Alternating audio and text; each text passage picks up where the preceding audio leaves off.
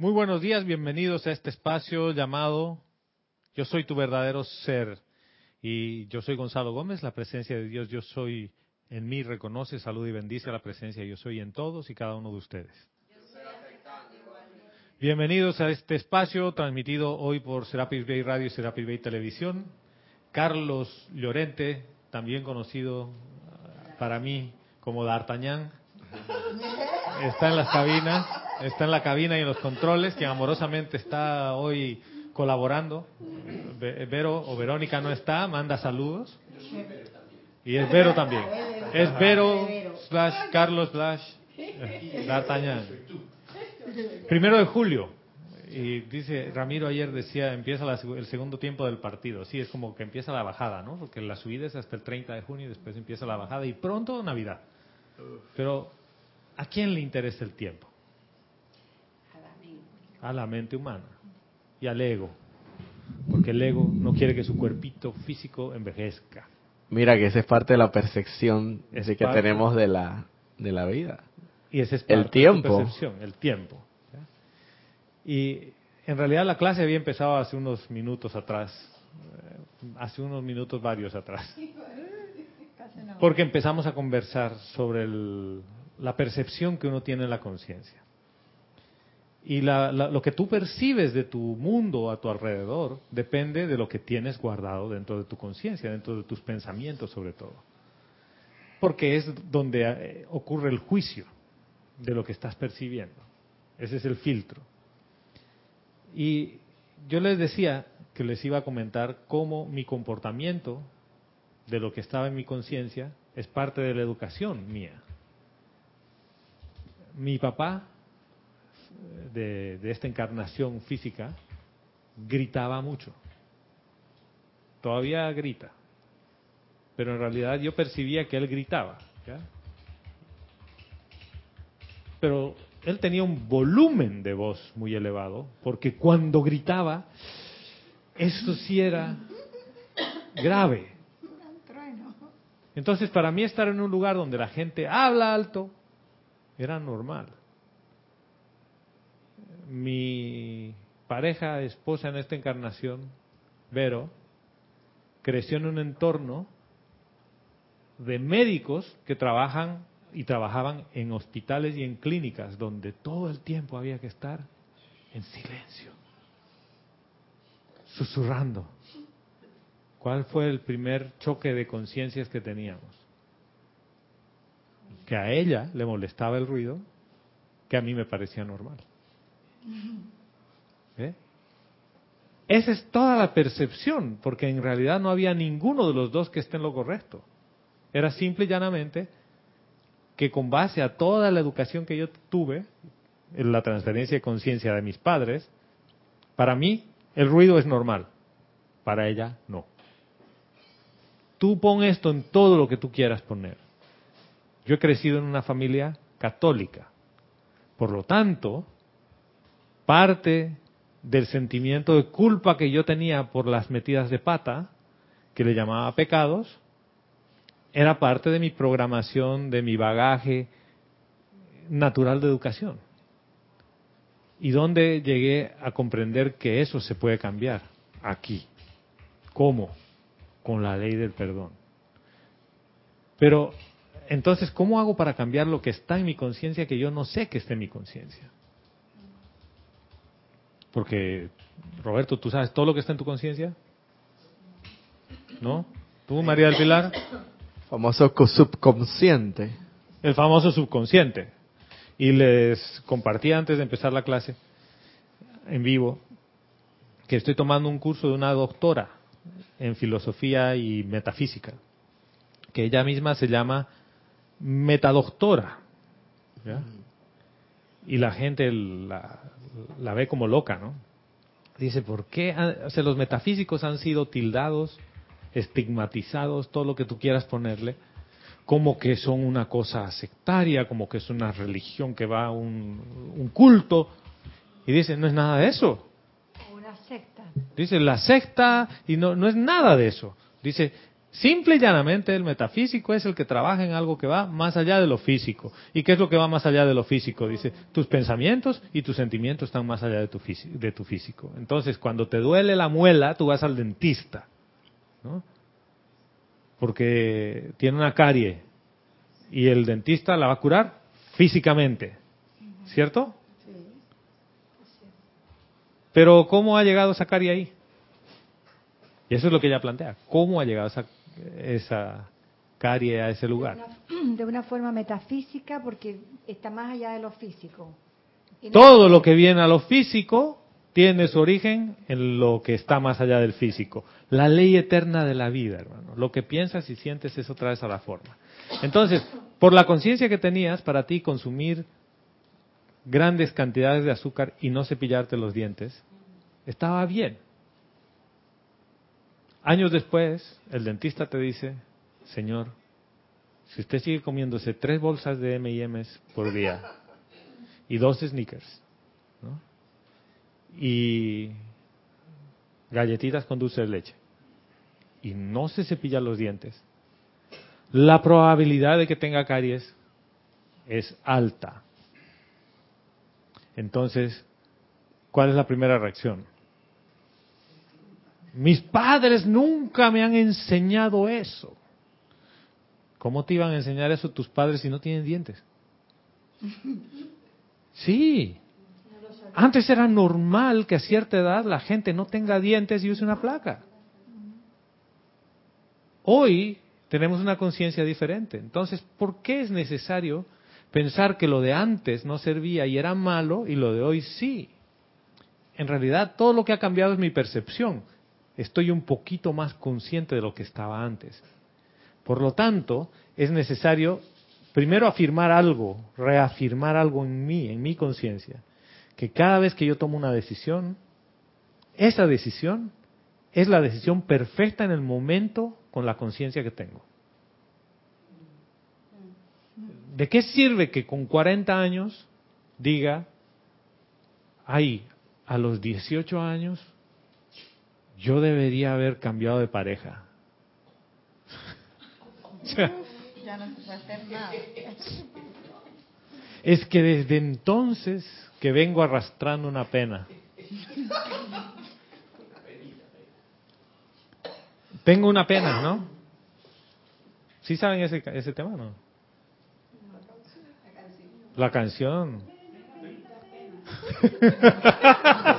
¿Eh? Si te la conoces, ¿eh? Entonces, volvemos al tema del perdón. ¿Cómo resuelvo esto? La forma de resolver esto es, aplico la ley del perdón conmigo mismo. Conmigo. Porque el que está juzgándose como que ha metido la pata soy yo. Segundo, Salomé decía transmuto. Sí, es necesario transmutar. ¿Cómo hago para transmutar? Llama a Violeta. Pero una vez que se vacía la conciencia, necesito poner algo constructivo allí. Y el maestro ascendido de San Germain esto lo ha dicho muchas veces y es como que siempre estaba allí. La pregunta es, ¿y tú has puesto eso en práctica? Mm, no sé, porque no sé cómo ponerlo en práctica.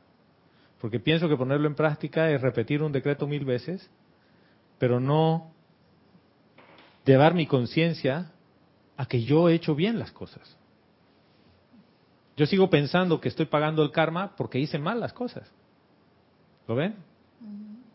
La gente no me quiere porque yo he metido la pata todo el tiempo. ¿Ustedes se imaginan entrevistar aquí al señor Nicolás Maduro? ¿O, o quieren a alguien más sexy? A Evo Morales. A Bachelet. A cualquiera de ellos a Ricardo Martinelli, ¿ya? A cualquiera de ellos. Y tú le dices, Señor, usted hizo mal esto, esto y esto otro. No ve las consecuencias. Y te va a decir, no, yo todo lo que he hecho está bien. Es el otro, el malo, el que no me deja traer a la forma lo que yo te quería traer a la forma. Pero en el fondo tú le pones un detector de mentiras el polígrafo famoso, y va a decirte que está diciendo la verdad. Y es cierto, porque con la conciencia que tenía en el momento que tomó las decisiones, era la mejor decisión que él podía tomar.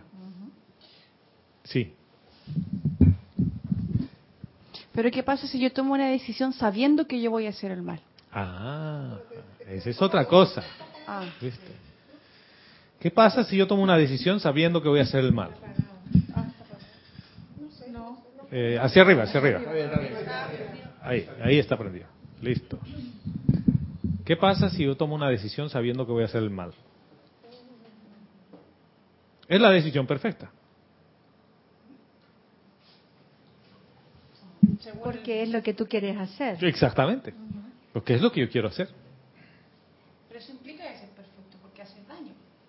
Es que ahí viene el, el tema de la percepción, ¿ves? ¿Qué es, qué es perfecto?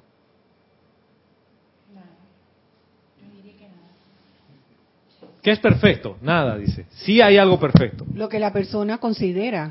Ya, con base a tu estado de conciencia. Pero ¿qué es la perfección de la que hablan los maestros ascendidos? ¿Qué es la perfección de la que te habla la enseñanza? Dice que se manifieste todo lo perfecto para ti hoy. ¿Qué es lo perfecto para ti hoy? El amor. Ya. Y el, al, al, al manifestarse el amor, no me voy a sentir culpable, voy a estar en armonía. Fíjate que ese es otro concepto que tenemos de perfección. Lo per- Ahí, ahí ya, ya acaba de, de fruncir un poquito el ceño. Sí, Mariel y después Mati creo que quería también decir algo. No, Mariel. Entonces no existe lo bueno ni lo malo. Exactamente, hermano. En efecto, no existe nada bueno ni nada malo. Esa es la percepción de tu conciencia, que califica algo como bueno o califica algo como malo. En realidad la perfección se da todo el tiempo. Y a veces la perfección es que tú experimentes sufrimiento. Porque elegiste que la forma más elevada de aprendizaje, que es la gracia, dijiste, no, sabes que yo no quiero aprender por gracia, yo quiero una, ir a un aula un poquito más picante. Y te dice, bueno, pues ve al aula de la experiencia. ¿Y dónde ocurre la experiencia? En el mundo de la dualidad. O sea, donde estamos nosotros. Y dice, ¿sabes que Después de todo esto de experimentar las cosas, ya he olido cosas así de todo un poco, entre perfumes y polvos, que me han hecho alucinar, ¿no? Alucinar. Alucinantes. Y he fumado y he tomado todo tipo de cosas. Yo quiero algo un poquito más picante. Porque es cuando vas al restaurante indio, ¿no? Y dice cinco niveles de curry. Y te dicen, ¿usted ha comido curry? Sí, claro. Panamá comemos curry. ¿Y qué nivel? Tráigame un 5. Y el señor te dice, mire, ¿sabe qué? Mejor le traigo media. Media hojita. ¿Cómo que media? Sí, sí, señor, esto es muy picante. Y tú no, yo quiero 5. 5 es, ¿no? Te trae tu curry número 5. Metes la cucharita a la boca y hay un cortocircuito cerebral que, que Jorge nos contó que le pasó, ¿no? Se te apaga todo. Se te apagan los oídos, los ojos. Es como que se apagó el CPU, hermano. Y después de, unos minutos así, vuelves así en, en sí y... ¿Qué pasó? No sé. Es más... Eso, tú quieres eso. Y el universo dice, si tú quieres eso, coge eso pues. Y después me quejo. Y digo, ¿por qué nunca me advertiste que era así? Cuando en todo lo que sería necesario hacer es, yo pedí esto. Y ya no me gusta comer así de picante. Yo quiero cambiar el menú. ¿Cómo cambio el menú? ¿Cómo cambio el menú? Sí, Mati. Cambio el hábito de comer. ¿Y dónde empieza el hábito de comer? ¿Ya? Es una decisión tuya. Y en el pensamiento. en el o sea, pensamiento. ¿Por qué? Mi corazón dice, ¿sabes qué? Ese picante y ese sufrimiento Ya lo hemos probado mucho. Yo quisiera algo dulce, pero no nos vayamos al otro extremo de que ahora queremos súper, súper, súper dulce, ¿no? Dice, o sea, tu corazón te dice, yo quiero equilibrio. Yo quiero las cosas en la justa medida. Y esa es la perfección, el equilibrio de todo en tu vida. ¿Ya? Y cuando yo vuelvo a ese equilibrio, me siento bien. ¿Cómo cambio ese menú? Primero el deseo de que quiero cambiar. O sea, y, quiero cambiar. Por lo tanto, después viene pensamiento, sentimiento, palabra, acción, hábito, ley del círculo. ¿Lo ves? Es bien facilito ese camino. Y ya no voy a sufrir. Y cuando vayas al, restaurante indio y te digan, ¿cuántas hojitas? Le dices, ninguna. Deme el curry más suave que tenga, por favor. Sí, Carlos. No, es un comentario con respecto a eso que antes has dicho de el bien y el mal, que es precisamente eh, me recuerda a que es el primer punto que trajeron a la colación en la Biblia, ¿no? No comáis del árbol del fruto prohibido, el bien y el mal. ¿Por qué perdéis el paraíso? Porque Sí. bien y mal lo que implica es que juzgas. Y el juzgar hace que uno lo convierta en lo que estamos. Bien, Ahora- mal, para cada uno. Mira, Y entonces perdemos el paraíso. pero el, el hecho de pensar que hay un fruto prohibido, ¿ya? No, eso es lo que dijeron. Claro, el, el hecho de pensar que hay un fruto prohibido Yo hablo. ya pone en mi conciencia Claro. un límite en algo que no está bien hacer. ¿Ya? Todo lo que hagas está bien. Hay gente que me va a decir, entonces está bien si violo a alguien. Es tu conciencia. El que va a tener que experimentar el otro lado de la moneda eres tú, no yo. Hay gente que se droga, hay gente que consume bebidas alcohólicas en exceso. ¿Está bien? Solo consideren lo siguiente. La presencia yo soy, una, Dios, uno, lo máximo, lo más elevado, Dios, ha elegido individualizarse en ese ser y experimentar lo que es ser alcohólico.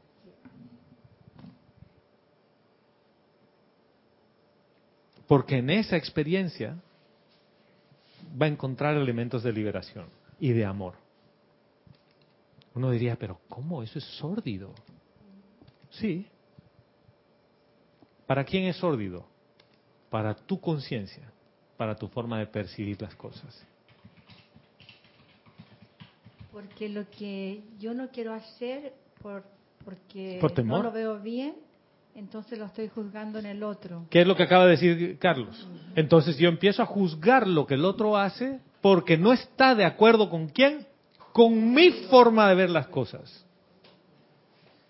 Y fíjense que esa forma de ver las cosas se convierten en los valores que uno tiene. Y los valores que yo tengo son todos altruistas, constructivos. Y entonces son tan altruistas y constructivos que yo estoy dispuesto a juzgar al resto porque no entran en el molde. Pero yo quiero que me refresquen la memoria. ¿Y entonces a qué viniste aquí? ¿Por qué encarnaste? ¿Cuál es tu propósito de vida?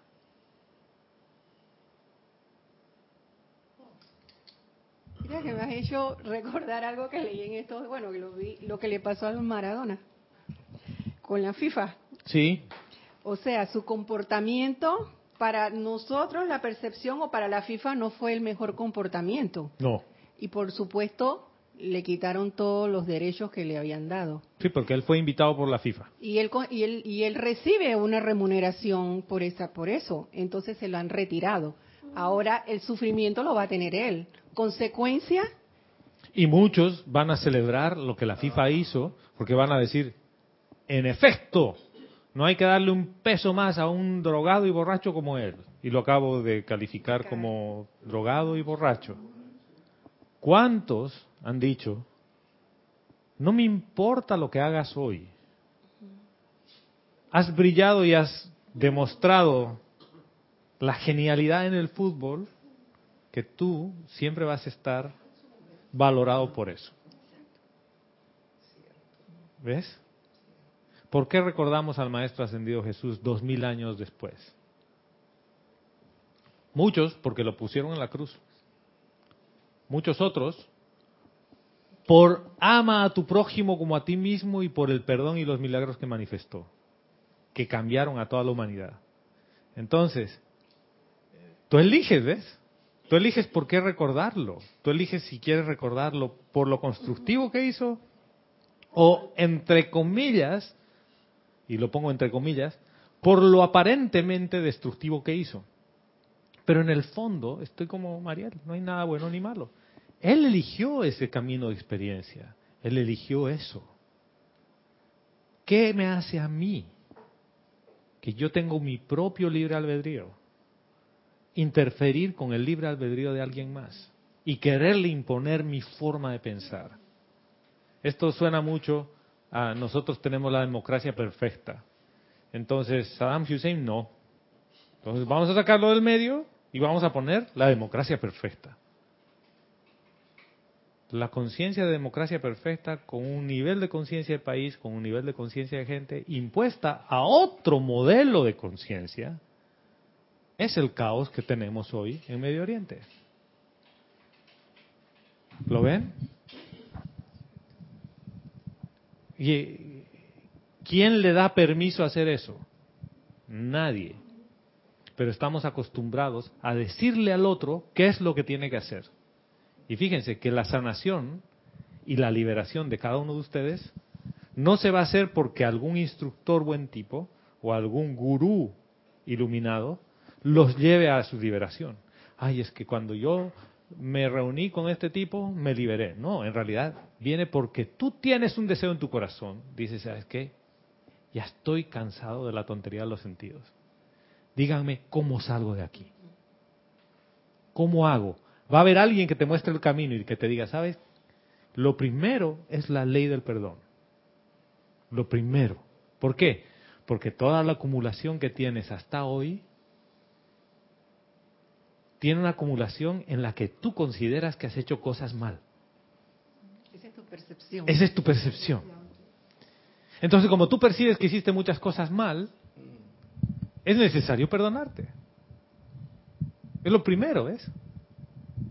Después viene el resto. La ascensión está más adelantito. Está como un par de cuadras y curvas más adelante de esto. En serio, hermano. Y esto yo por, por primera vez que lo veo así de clarito. Por eso es que he entrado así con ese entusiasmo, ¿no? Porque dices, estamos más quiere cerca. decir que estoy empezando a percibir en los éteres que la ascensión está aquí a la vuelta. Sí. Da frículo. Sí. No, porque resulta que después no te quieres ir. O sea, ¿por qué te vas a ir si ya Resolviste. empiezas a resolver tu, tu razón de vivir, tu razón de ser? Dices, yo no he venido aquí a ser profesor de nada, ni a ser un profesional en esto. Tú no, no has venido a eso. ¿Tú a qué has venido? Aprender más del amor. Ah, bien, es que todos dicen aprender más del amor. No. A experimentar. Ajá, yo he venido a experimentar. He venido a ser. Bien, hermano. ¿Hacer qué? Hacer, Hacer, a manifestar a, a manifestar. mi seidad. ¿Y yo qué soy? Yo soy lo que yo soy. ¿Y qué es eso? tú eres lo que tú eres. Mira, este es el momento fundamental de que esté mi conciencia. Soy el Hijo de Dios, creado a imagen y semejanza. Y he venido a manifestar eso aquí. El Hijo de Dios, la hija de Dios, que estoy creado a imagen y semejanza, que tengo una conciencia crística. Y eso es lo que yo he venido a manifestar aquí. sí. ¿Ya? Mi esencia es amor. ¿Qué es lo que voy a manifestar? Eso. Pero en un momento dado, nos hemos desviado del camino como una humanidad en gran medida y ha entrado a nuestra conciencia la percepción de ¿de qué? De que me tienen que amar. ¿Ya? Es como que la Coca-Cola Coca-Cola dice, a mí me tienen que dar más Coca-Cola. ¿Por qué? Porque si no me dan Coca-Cola, yo pierdo mi esencia. Es absurdo. ¿Tú para qué destapas una botella de Coca-Cola? ¿Para Para meterle Coca-Cola No, para tomártela. o para tomártela? Porque la, la Coca-Cola está hecha para que te la tomes, ¿no? ¿O está hecha para que tú le pongas más Coca-Cola dentro? No. no, cabe. Bueno, tu corazón tiene todo el amor que necesita. No, no es necesario meterle más. Es más, cuando empieza a salir, el amor que tiene ahí no se acaba. No se acaba. Entonces, ¿en qué momento cambiaste la percepción de las cosas? El momento en el que dije, comí el fruto prohibido, me caí del árbol. Lo del fruto prohibido no es que sea prohibido, nos dio una señal ese libro de que el bien y el mal, que ese es Salud. el fruto del árbol, eso es lo que nos va a hacer caer donde tú, donde tú indicas ahora. Claro, y miren lo que nos dice el maestro ascendido San Germain, y continúo con lo que hablamos la anterior clase. Nos dice, voy a leer otra vez desde el principio. La luz no acepta la inarmonía dentro de sí. La inarmonía, no la discordia. Ojo con esa palabra. Al entrar el estudiante a la luz, se convierte en toda luz y por ende en toda perfección. ¿A qué parte del estudiante se refiere? No se refiere a tu esencia, porque tu esencia es luz. Se refiere a tu conciencia humana, a tu ego, a la parte del ego. El, que, el ego es el que dice, yo quiero que me amen, yo quiero que me den todo a mí, yo quiero ganar el mundial. Han eliminado a Messi. Sí. Es señor Ronaldo. Y me han pasado un meme que dice que el Papa dijo ayer, qué día para ser argentino y cristiano. Argentino y cristiano. Sí, porque eliminaron a Argentina y a, Argentina y a Cristiano Ronaldo, ¿no? Bueno, bueno.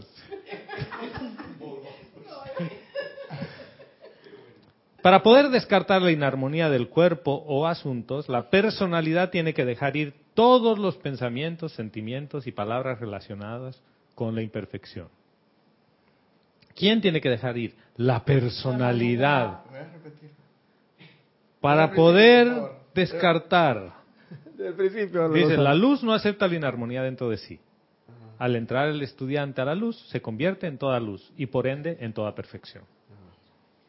Para poder descartar la inarmonía del cuerpo o asuntos, la personalidad tiene que dejar ir todos los pensamientos, sentimientos y palabras relacionados con la imperfección.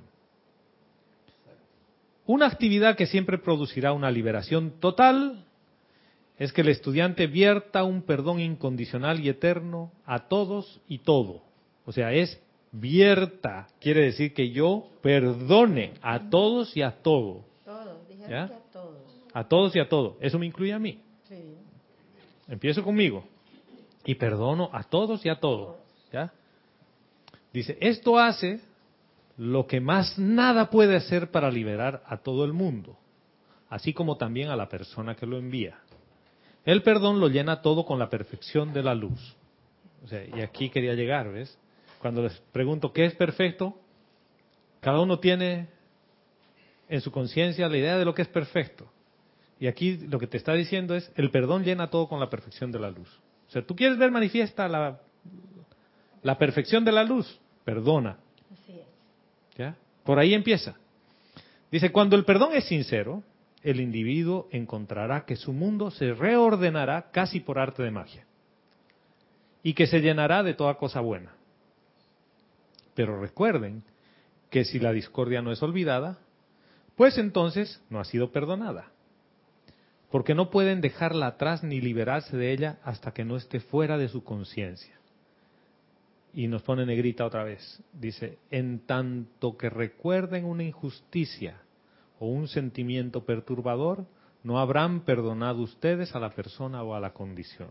O sea, en cuanto recuerdes un pedacito que te vuelve a tu memoria, no has perdonado la cuestión. Y voy a terminar de leerles todo, porque esto es importante leerlo completo. Dice, cuando el perdón es completo, la naturaleza emocional o cuerpo astral está sereno, feliz, cómodo, amable y como una montaña de luz. Es tan poderoso que todo aquel que habita en su interior mora en una fortaleza inexpugnable. por más que tal individuo se encuentre en un mundo de zozobra, nada lo tocará salvo la perfección de la luz. Dice, recuerda que todo lo que abrigas en tu conciencia, eso traes a la existencia en ti mismo. Es imposible que tu vida contenga nada que no sea parte de tu acumulación presente o pasada de conciencia. Todo aquello de lo cual estés consciente en pensamiento y sentimiento, se imprime sobre la sustancia universal que está en ti y a tu alrededor y se manifiesta de acuerdo a su clase siempre.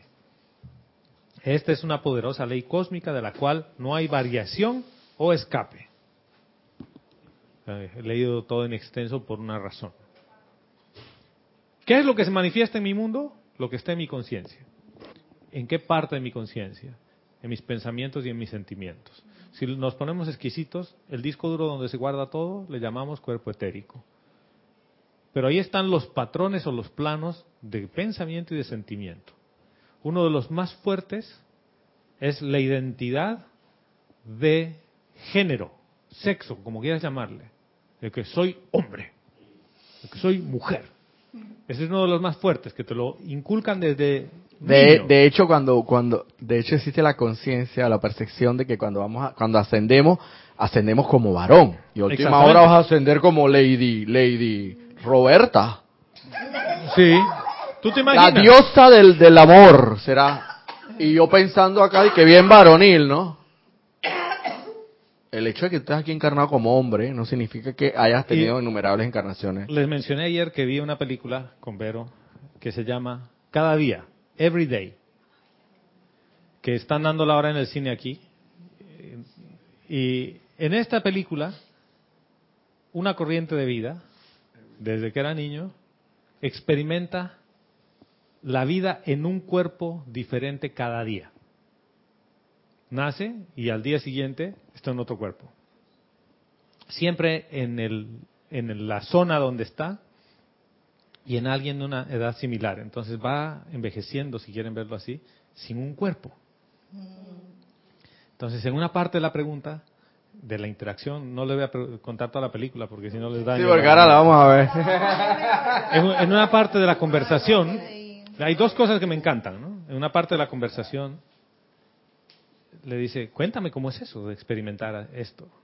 Y le dice, has debido tener muchos novios y novias y has debido besar a muchos.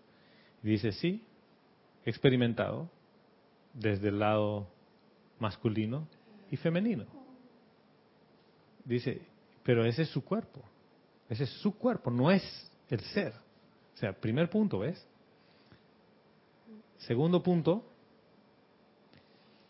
es que dice, ¿por qué ustedes hablan todo con la certeza de que sí, que mañana nos vemos, que la próxima semana? Dice, para mí todo se reduce a hoy, porque solo tengo hoy para vivir. O sea, esto es muy presente, ¿ves? O sea, ya con eso vendido el, el argumento, ¿ves? Hay que ir a ver la película. Entonces, volvemos a este tema de la ley del perdón y volvemos a este tema de la acumulación de las eras. Todo lo que tienes tú hoy en tu mundo, todo lo que se manifiesta hoy en tu vida, si hay algo por más pequeñito que sea que no te gusta, está pidiendo a gritos ser perdonado.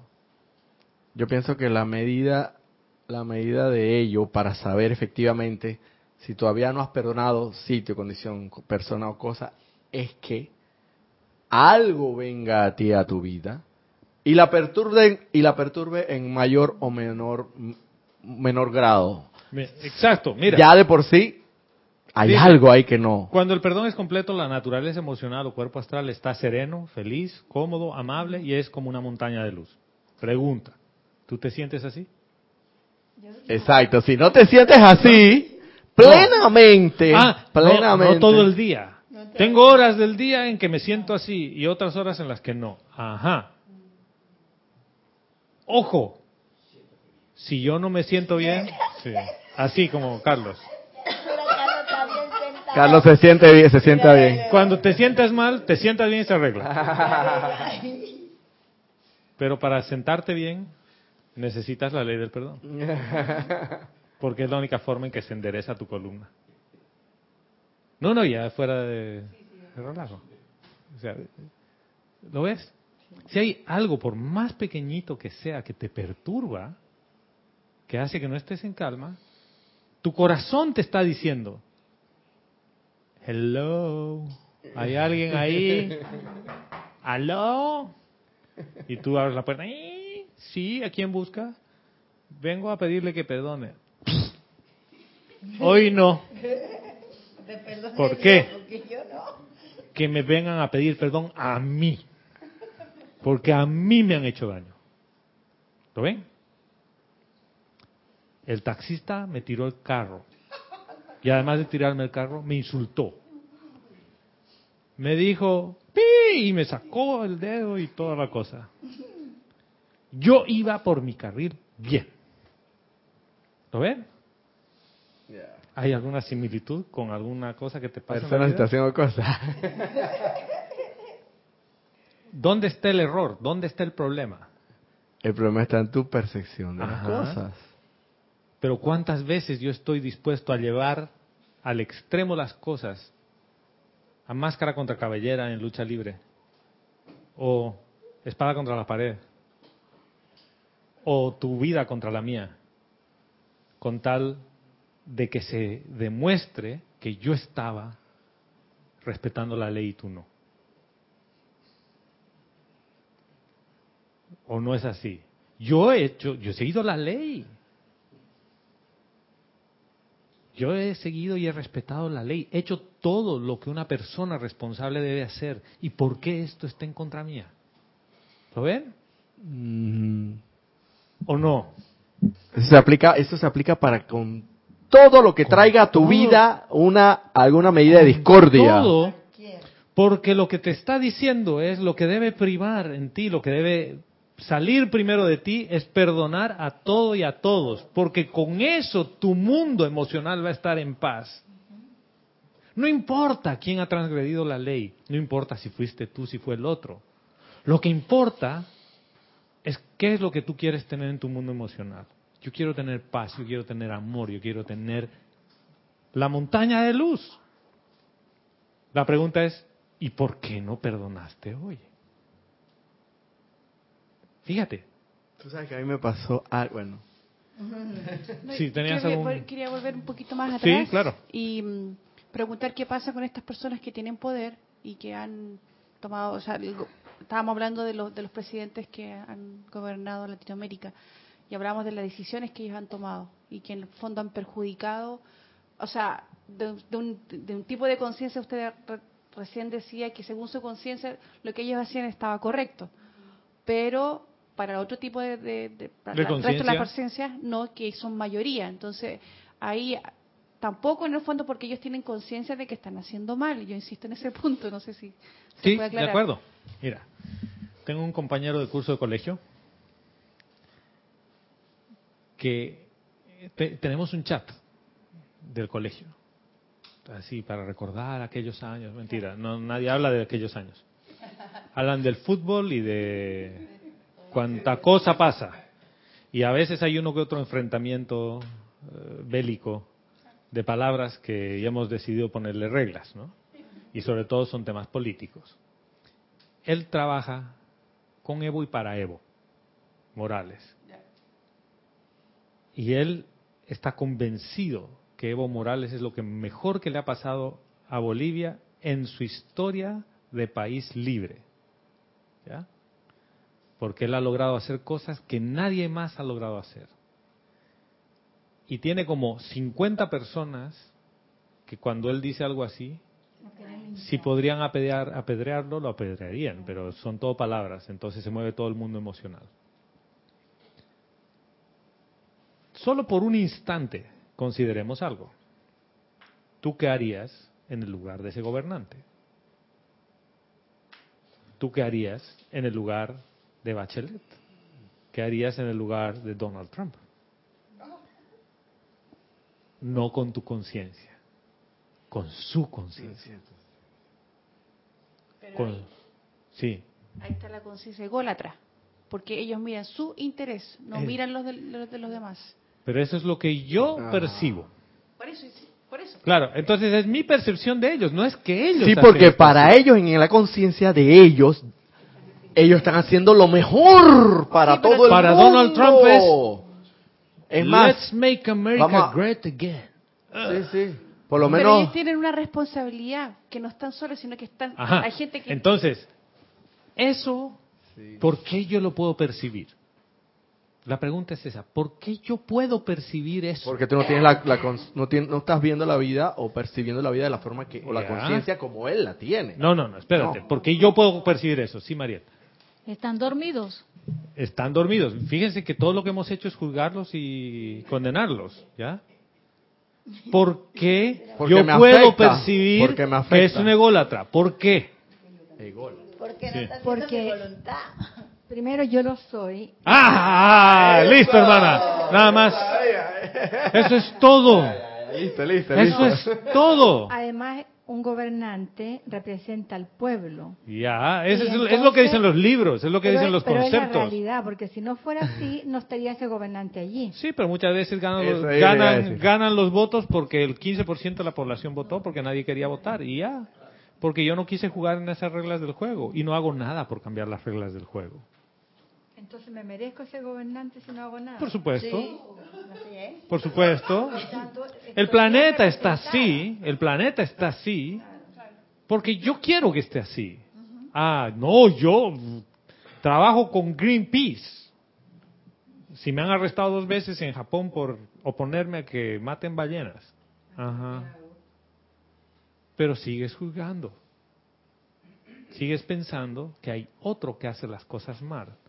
Fíjate, yo puedo darme cuenta de que Donald Trump es un ególatra porque en mi conciencia yo tengo el pensamiento y el sentimiento de lo que es ser ególatra.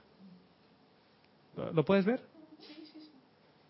Entonces, ¿cómo hago para yo sacar eso de mi conciencia?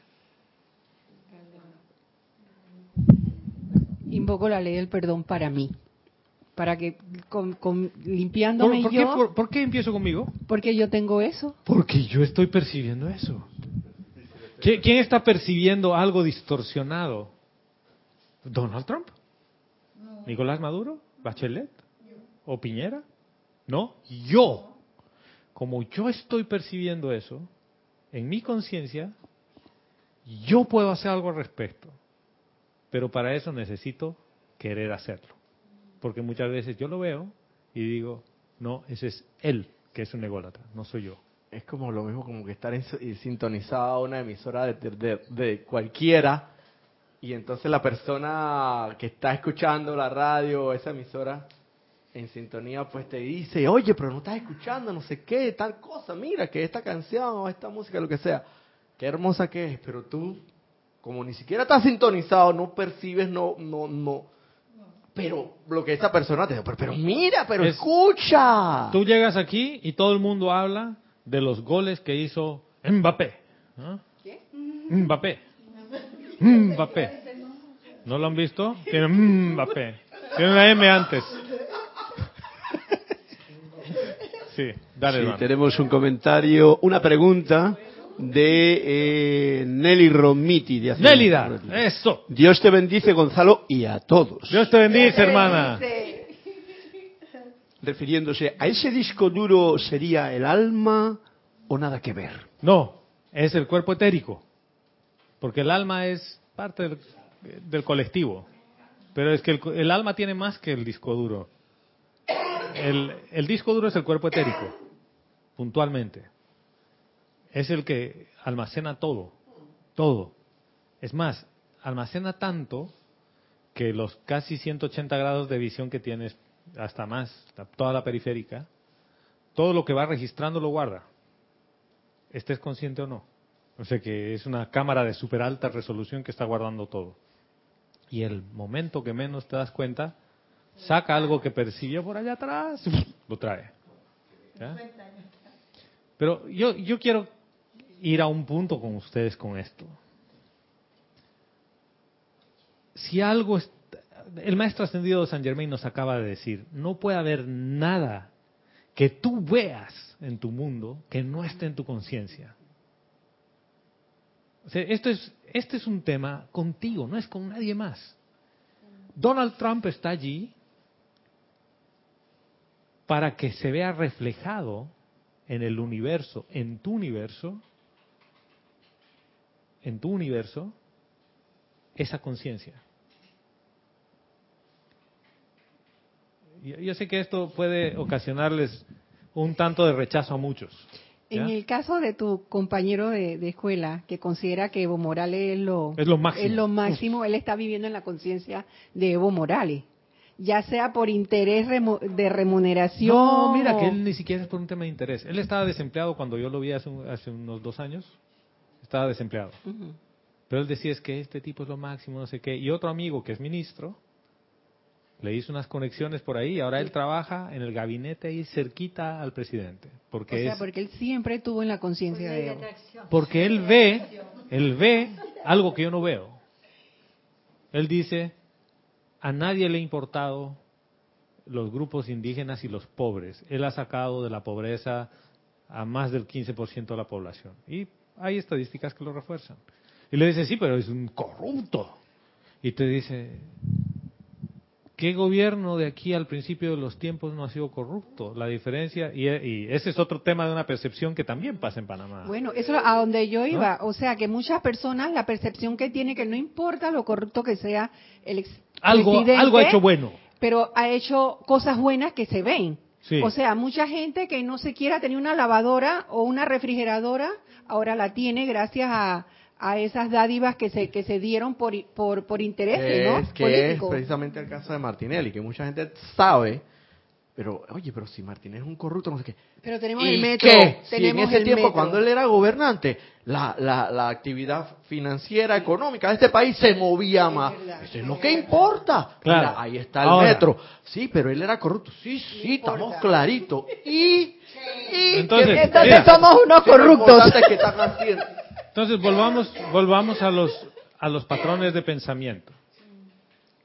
Quiere decir que tú estás dispuesto a ser componenda con la imperfección. ¿Ya? ¿Quién? ¿Él o tú? Yo. ¿Por qué yo? Porque yo acepto que un gobernante puede ser corrupto si deja algo. Y tú sabes que esa es la Si me mentalidad da- de muchos sí. de los panameños Es que no es están dispuestos a votar por él nuevamente. Es que no es solo los panameños, por él hermano. nuevamente. Hay venezolanos que adoran a Maduro. Mira, no, no, no es solo los panameños o solo los... Es, es la conciencia humana. Y ya de por sí estoy juzgando aquí Es donde la estoy. conciencia humana. Por eso te digo, ¿ves? Donde yo estoy, yo estoy juzgando, tengo que pedir perdón. No, ¿te, te has dado cuenta cómo de fácil los patrones que están en tu inconsciente salen a relucir sin que tú te des cuenta y te acabas de dar cuenta? Frenas así en seco, estás en el vacío Sí, y dices, "Ah, los estoy, en medio de la juzgando". vaina. O sea, solo por eso, solo por eso toda esta clase ya está pagada, hermano. Dices, imagínate, me acabo de dar cuenta que los juzgo. ¿Quién? ¿Ellos? ¿Tú? Yo. ¿Y yo qué puedo hacer al respecto? Ah, yo sí tengo una herramienta que ellos no la saben. ¿Qué? Perdón.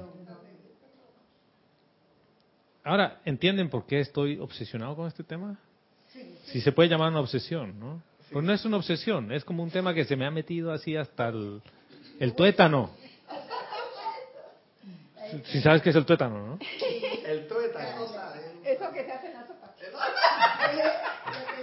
El hueso, dentro del hueso hay una, una grasita blanca que cuando está bien cocidito, los carnívoros, ¿no?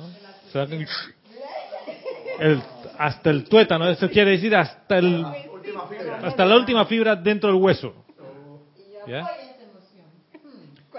Entonces, ¿qué ocurre? Miren, para este tema, yo necesito ser musulmán, católico, cristiano, protestante. No. ¿Por qué?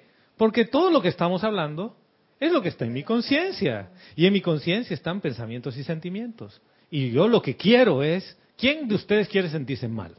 A ver, ¿quién de ustedes quiere sufrir? ¿Quién quiere pasar una depresión súper fuerte? ¿Una depresión leve? no. No, ninguno quiere. Pero sí lo experimentas. Y sí tienes esos pe- periodos de depresiones leves o profundas. La pregunta es, ¿qué estás haciendo al respecto? Es que muchas veces estoy así porque considero en mi conciencia que hay alguien más responsable por eso. ¿Ya? Le echo la culpa a otro. Otro, el gobernante, le he hecho la culpa a otro, dice Gladys. ¿Ya? Dale, Gladys. Y entonces, todo estos gobernantes, por eso que se dice que los pueblos tienen al presi- el presidente o Que se no, merecen. que se merece, pero es porque es el reflejo de la conciencia de todos nosotros.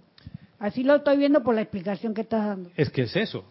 Y, y no y fíjate, uno dice, cada país y cada pueblo tiene al gobernante que se merece. Eso es allá y entonces. ¿Y yo? ¿Dónde me dejas? Yo no voté por ese señor. No, es que no es, no es por quien tú votaste.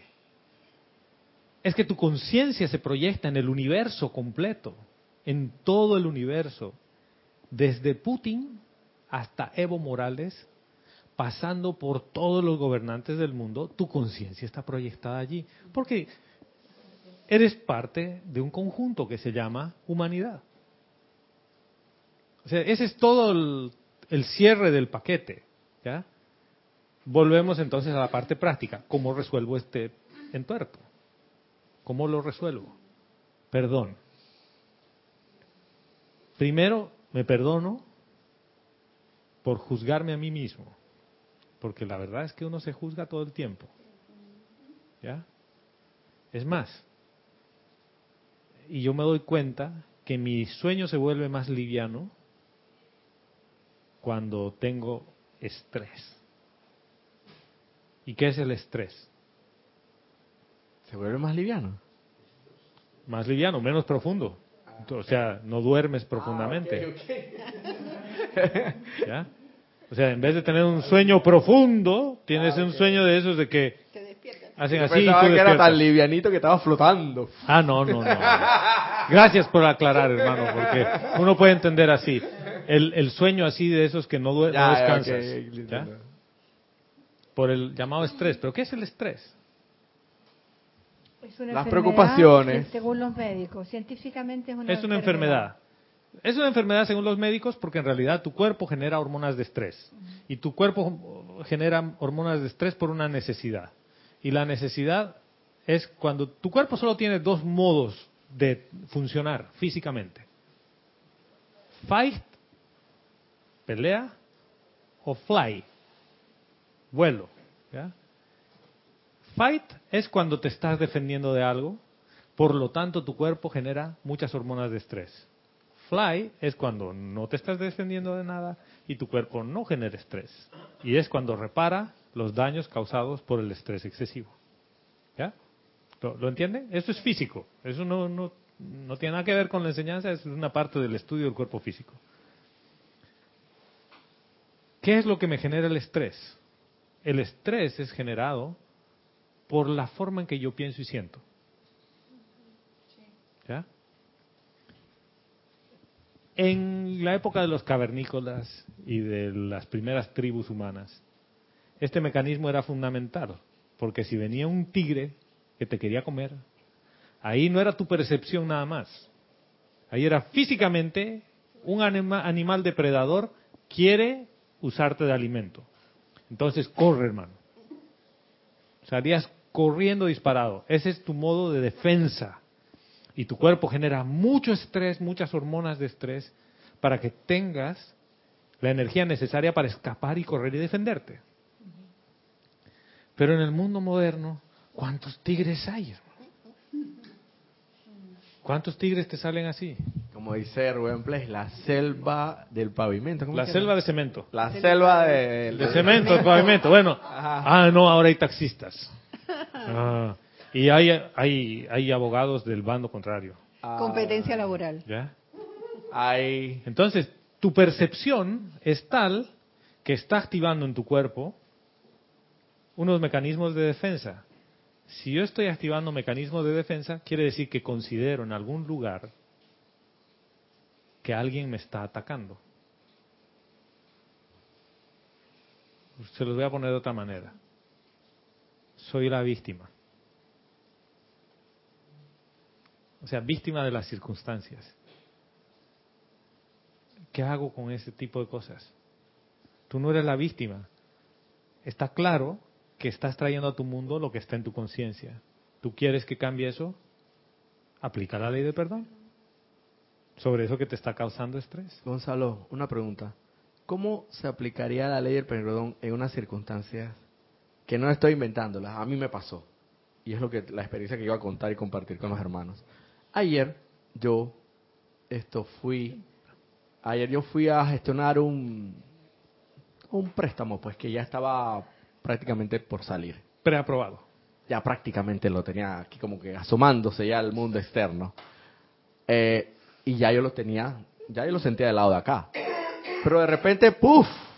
Me, me dice la, la, la oficial, lamentamos decirle que eh, Por política préstamo de la lo que- institución exacto por no. política así pasó por política de la institución eh, a partir de tal fecha eh, estamos no sea eh, no se están rechazando este tipo de préstamos que te quería porque por tal o cual razón la que fuere y esto usted entró en ese periodo justamente. En esa fecha. en esa en ese periodo para acá que no que eso no es recientito y por eso le comunico que yo no sabía ni la misma oficial sabía porque era una decisión de ejecutiva de alto nivel exacto. Y se lo comunico porque esa misma gerente es la que me había puesto toda la ilusión y yo ilusionado no pero así mismo me dijo ayer y me cayó con un balde de agua fría. No te voy a negar que eso a mí, claro, que me hace sentir mal, porque yo tenía destinado ese dinero a lo que creo yo iban a ser cosas productivas, expansión de la luz y toda esta cosa. Y toda, y toda la parafernalia que no le bueno, ponen. por así decirlo, algo, algo bueno.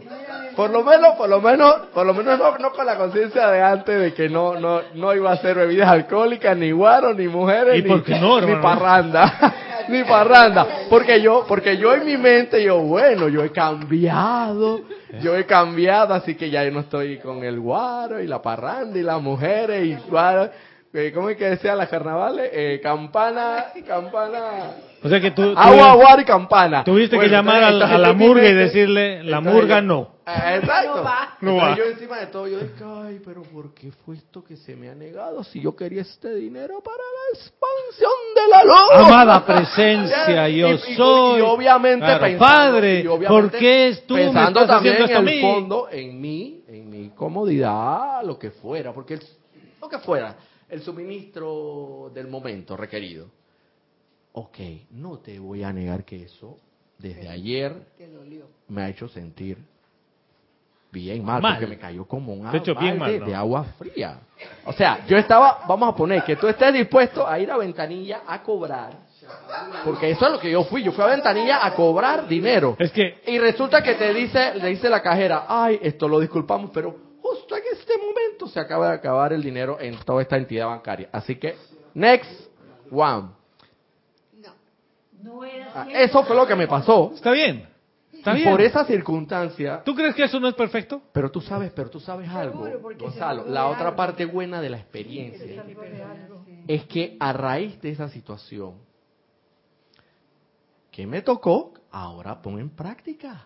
Dale para ver si eres tan estudiante de la luz como Ya. dice. Que, Y ahí, ahí, 100% para la expansión. al micrófono, por favor. Al, micrófono, por favor, micrófono.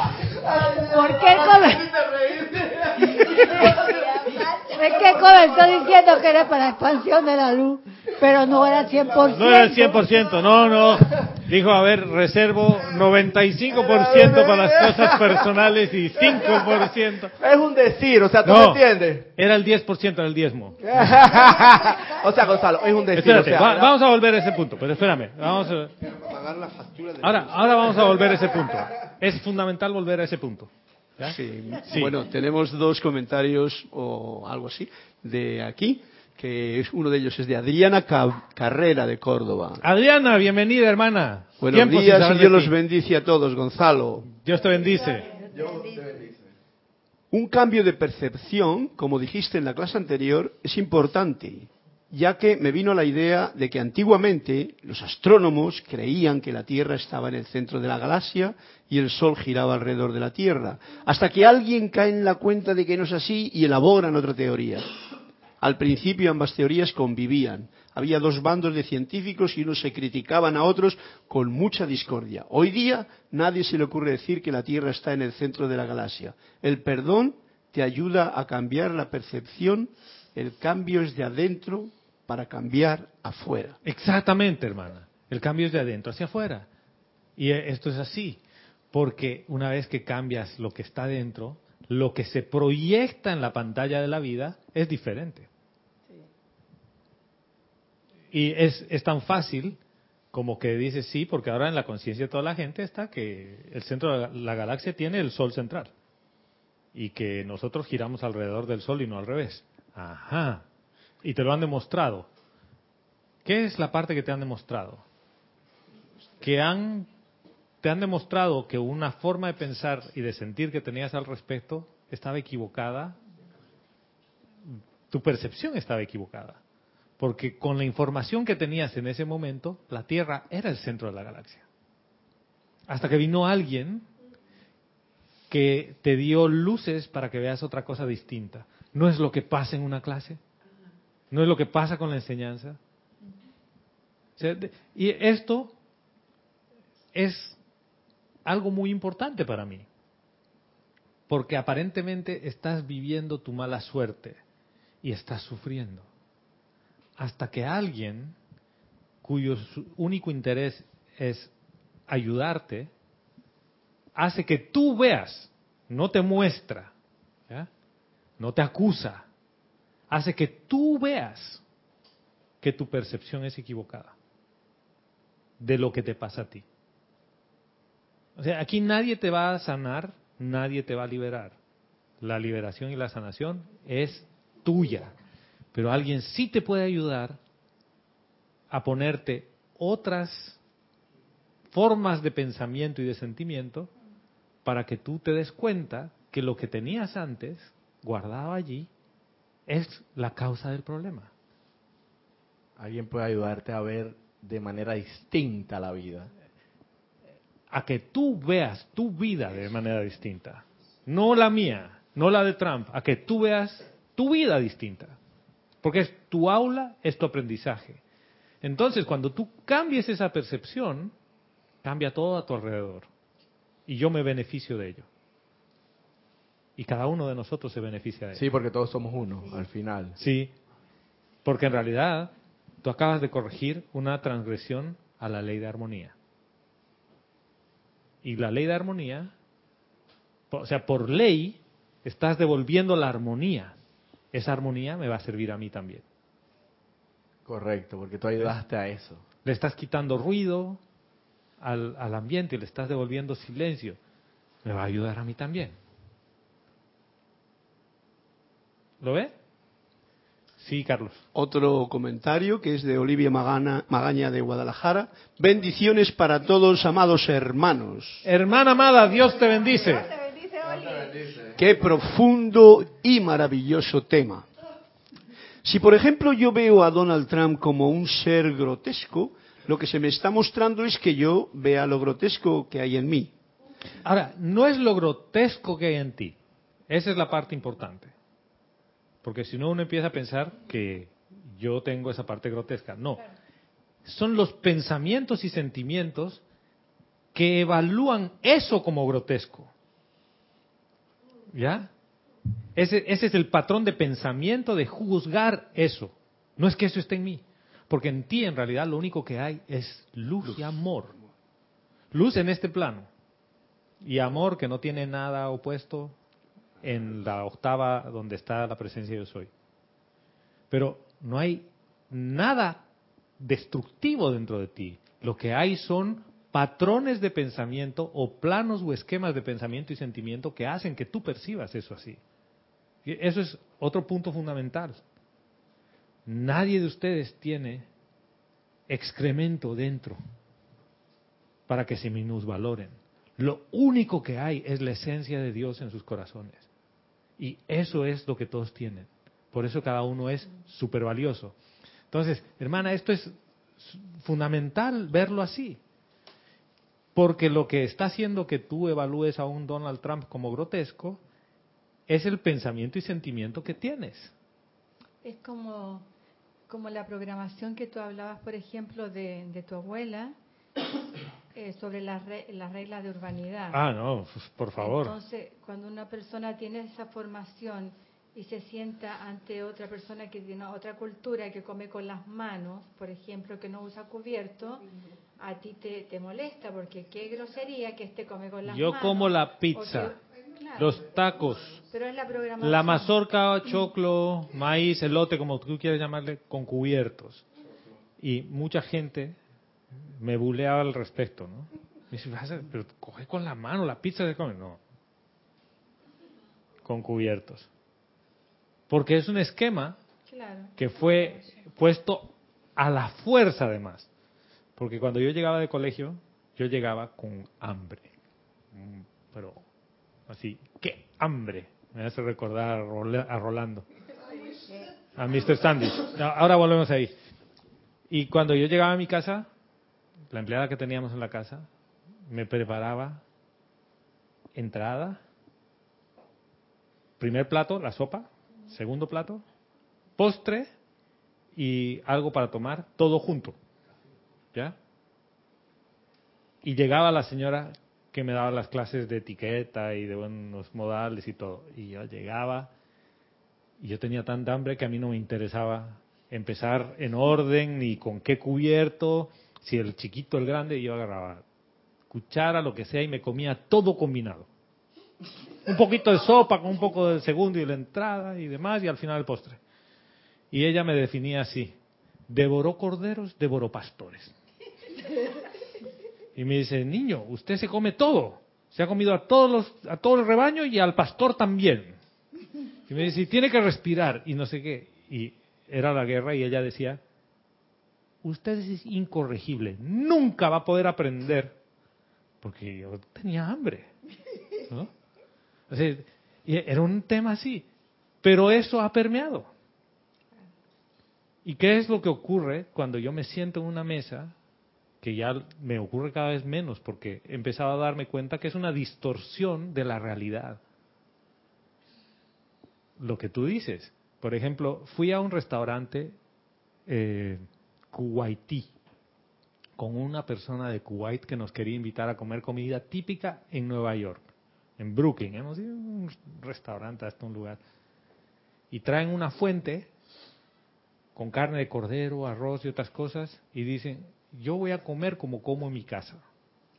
Y él es de una casta, si quieres verlo así, de gente muy pudiente en Kuwait. Agarró con la mano cordero, arroz, ¿no? Yogurt. Pero así no es que se comían antes los reyes, aquellos Dice- reyes comían con la mano. Comemos así. Los romanos. Entonces, si ustedes quieren pedir cubiertos, pueden hacerlo. Tú, ok, ¿no? Cambio de conciencia. Si tú pones un inglés de esos educados en eso, no va a ir a comer ahí, hermano. Pero ahí viene la flexibilidad tuya. ¿Cuánto tú estás dispuesto a experimentar lo que la vida te está regalando sin juzgarla? Sin poner una percepción de que esto está mal. ¿Está mal con base a qué? ¿Con base a qué modelo Trump es grotesco?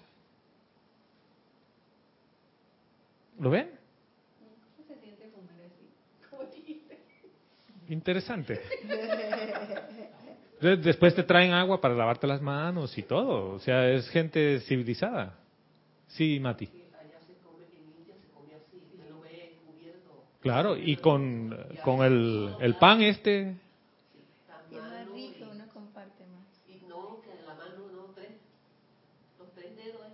sí, tres dedos hacen todo, toda la diferencia. Nada cubiertos, ¿ves? ¿Qué es todo, toda la diferencia? Es tu educación, cómo te formaron. La educación, entre comillas, que puede ser la programación, lo que quieras, que a veces yo la rechazo. Y, ¿Pero por qué la voy a rechazar? No, pre- prefiero no rechazarla. La abrazo y digo, esto es mío, esta es mi percepción y está incorrecta. ¿Por qué? Porque hace que yo me sienta mal. Por lo tanto, yo soy la ley del perdón, perdonándome por pensar y por sentir así. Y ahí es donde viene amada presencia. Reemplaza esto con el pensamiento y el sentimiento correcto. ¿Y cuál es el pensamiento y sentimiento correcto? De que yo esté en paz y de que no juzgue a mi hermano por cómo comen y por cómo se comporta. ¿Lo ves? Así es. Y cada día yo no juzgo a mi hermano por cómo se comporta, ni cómo piensa, ni cómo siente. ¿Por qué? Porque él está haciendo lo mejor en ese instante, en esa conciencia. Y yo también. Y yo también. Y yo también. Sí, perdón hermano que te interrumpí. Sí, perdón era, Oli. era Olivia la que estaba diciendo eso. Lo que se me está mostrando es que yo vea lo grotesco que hay en mí, porque si no se nos muestra todo afuera, ¿cómo lo íbamos a ver? Exactamente. ¿Cómo voy a verlo si no tengo ese mecanismo de percepción? Pero para una conciencia dormida es como más cómodo culpar. Hay que estar observando, transmutando y aprendiendo. Y sigue diciendo, la película de la cabaña muestra tan clarito el perdón, el comprender que no hay afuera, que todo el trabajo es Adentro. desde adentro. Esa película es maravillosa, Oli. El día que tú pusiste el trailer en Facebook y que la buscamos, la conseguimos y la vimos, para mí ese es un referente. Esa película, si tú quieres hablar de perdón, es La Cabaña. La Cabaña. Sí, es, ese es. Y Coco continúa con, con el perdón. Y por cierto, hermana, hoy son elecciones en México. Y que se manifieste la perfección del gobierno divino. Para que el gobernante que elijan tenga la percepción correcta de servicio al pueblo. Porque, ¿cuál es el tema? Que muchos suben a, un a una posición de poder para servirse a sí mismos, no para servirle al pueblo. Cuando un gobernante, entre comillas, jura para servirle al pueblo. ¿Sí lo ven? Pero mira que hasta en eso eh, está el asunto del- de la percepción, porque porque quizás hay unos que son conscientes de que por lo menos se están sirviendo a ellos mismos, pero hay otros que en su percepción de las cosas dicen, hey, yo estoy sirviendo al pueblo, Tú- pero tú lo que están, hecho- lo que están claro. es- ¿Tú nunca has hecho nada por ti que sabías que era solo por ti? Claro. ¿Solo para ti? Sí. Sí, bastante. Y después te has dado cuenta y has dicho, he sido egoísta. Debería hacerlo para otros más. Exactamente. ¿Estaba mal? En su momento, No. ¿Sabes que es, es, quizás esa es la parte más valiosa de todo este capítulo que queda en mi conciencia? Que estoy reforzando el hecho de que cada vez que yo tomo una decisión, en ese momento es la mejor decisión que pude haber tomado. O sea, yo no estoy haciendo nada mal. ¿Ya? ¿Eso qué hace? Que yo quite el, punto de culpabilidad en mí y acepte que la conciencia que tenía en ese momento dado hizo que yo transgreda la ley de armonía y que hoy lo puedo corregir. Fácil. ¿Cómo? Con el perdón. ¿Se entiende o ya he sido un- muy, fe- muy metafísico? me avisa cuando vas a a mi tema. Bueno, volvamos al tema.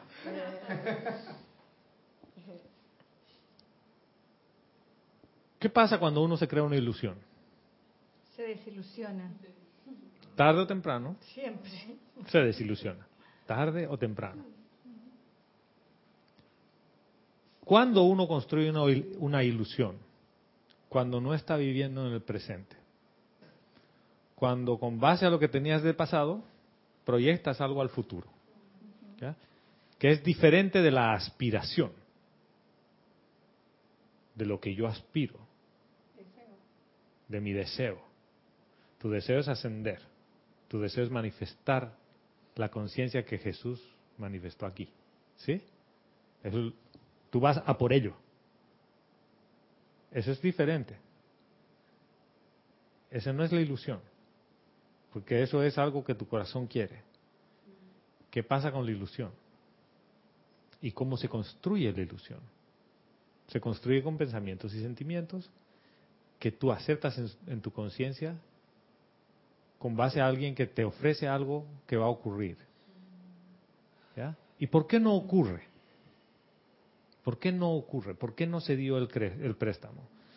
La conciencia de uno puede decir, Padre, entiendo que eso no era bueno para mí, pero bueno, debes tener otra cosa buena para mí, ¿no? Porque no, porque en realidad el único que undermine, ¿cómo sería profesor undermine la traducción? El único que sabotea el éxito en uno mismo es uno mismo. ¿Ya? Y quiero que, que me digan si esto lo entienden y lo comprenden. Yo soy el único que puede sabotear mi éxito. ¿Por qué? No, no, no. Por tu pensamiento. ¿Por qué? Pero ¿por qué yo puedo sabotear las cosas en mí? ¿Qué, qué- qué? Por miedo. Ay, hermana. Miedo a que no se diera. ¿Miedo a que no se o diera? se den. ¿O miedo a que se dé? Y en realidad tú no tienes miedo a tu parte oscura. Tú tienes miedo a brillar en toda tu magnitud.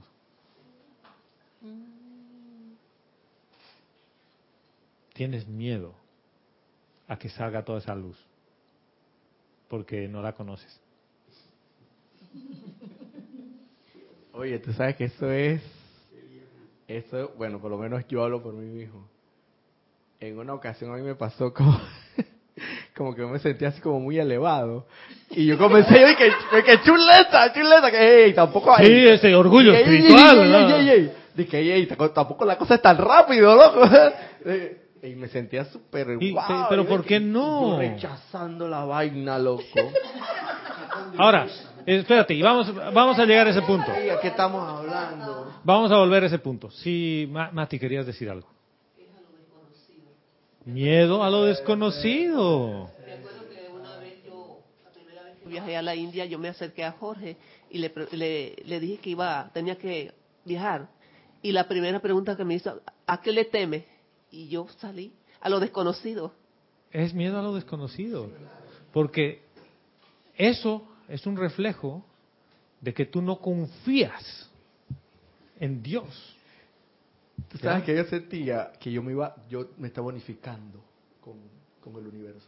Una vaina así. O sea, era una, Eso es- de mi percepción con las cosas, pues por decirlo Pero así. está bien. Pero yo. ¿Te sientes-.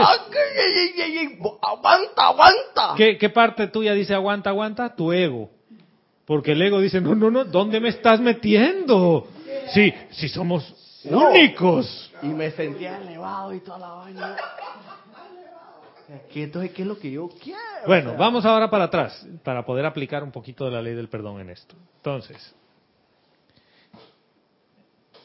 tú lo que has visto es el efecto de un patrón de pensamiento y sentimiento, ¿sí? Porque no se dio lo que tú querías que se dé, porque aceptaste la ilusión que te pusieron de que eso ya estaba casi hecho, y vivías en el futuro, no en el presente. Vivías en cuando me den el crédito. No te dieron el crédito y toda la estructura de la, de la ilusión cada centavo lo tenía invertido. colapsó. Y entonces dices, ¿y ahora, Padre? ¿Qué hago? ¿No? ¿Y ahora quién ¿Ves? podrá defenderme? Porque, mira, haz el, la- el análisis minucioso. Tu atención estaba en el futuro, no estaba en el presente. ¿Ya? Ok, estamos bien. Por ahora vamos bien. Es, ¿yo qué estoy haciendo con lo que tengo hoy? Ok, estamos bien. ¿Qué hago con lo que tengo hoy? No hablemos de mañana, ni del préstamo de lo que va a venir. ¿Yo qué hago con lo que tengo ahora? ¿Tú sabes cuál fue mi actitud? Comenzar a agradecer por lo que tengo. Ah, ya está.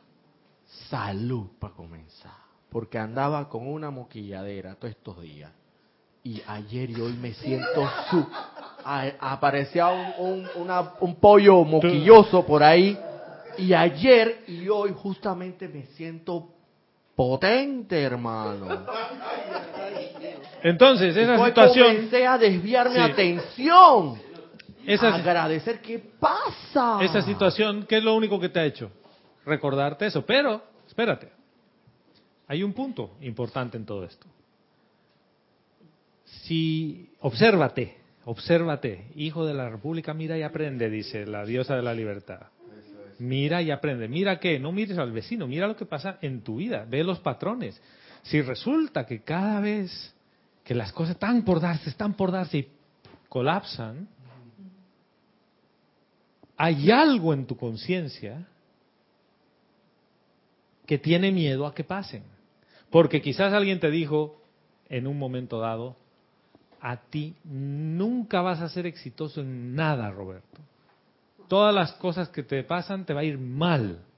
Puede ser quien sea, familiar, eh, novia, novio, lo que fuere. Y se quedó grabado ahí adentro. Entonces, el rato que menos cuenta te das, tu inconsciencia trae eso adelante. sale a la palestra. Sen- Te produce sentimiento miedo. y empiezas a dudar. A dudar miedo. ¿Ya? Empiezas a sentir temor. Y pum, se cae. ¿Y tú qué dices? Bueno, padre, voy a agradecer porque eso no era para mí.